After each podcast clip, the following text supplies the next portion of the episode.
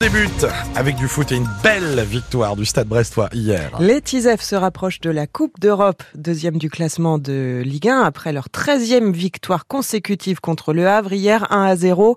Enchaîné 13 matchs sans défaite, c'est un record absolu dans l'histoire du club. Les Lorientais, eux, sont 13e ce matin, une semaine après la défaite face à Nantes. Les Merlus se sont bien rattrapés en s'imposant 2 buts à 1 au Roison Park hier pour le derby face au Stade Rennais.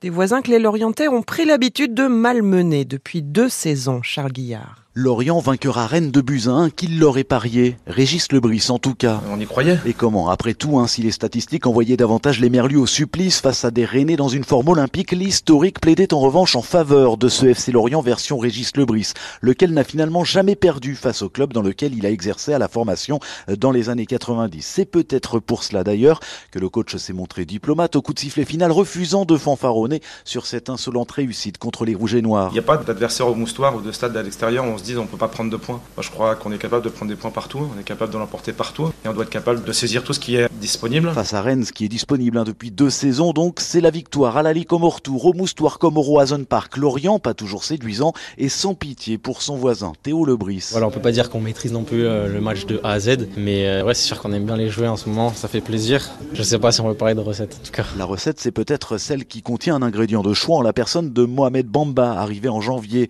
En marquant hier, l'Ivoirien a ainsi porté son compteur à 6 buts en 5 rencontres. La seule durant laquelle il n'a pas fait trembler filets, c'était face à Nantes, avec une défaite à la clé. Prochain match samedi face à Lyon au Moustoir à 17h et Brest ira à Lens pour la 25e journée. Et justement concernant les Tisef, que pensez-vous de leur 13e match sans défaite? Pensez-vous qu'ils peuvent aller encore plus loin? C'est la question qu'on vous pose. Vous témoignez, vous réagissez au 02 98 53 65 65 aux alentours de 7h50.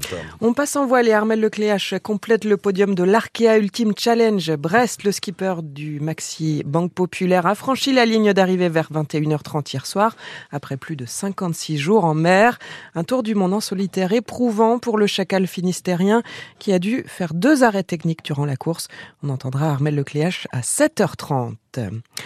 Le droit à l'avortement gravé dans la Constitution. Sénateurs et députés se réunissent en congrès aujourd'hui à Versailles pour y inscrire la liberté aux femmes d'avoir recours à l'IVG, l'interruption volontaire de grossesse, une réforme historique, une première en Europe et dans le monde. On y revient en breton à 7h30 et avec notre invité à 7h45, la députée du Finistère, Sandrine Lefeur. Une nouvelle mobilisation des taxis aujourd'hui. L'intersyndicale organise plusieurs opérations escargots à Paris, mais aussi à Rennes.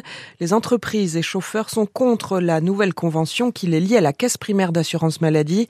Elle propose une augmentation des tarifs remboursés des transports de patients, mais c'est insuffisant selon les taxis pour couvrir leurs charges. Ils réclament une renégociation des conditions de rémunération et une table ronde avec le gouvernement.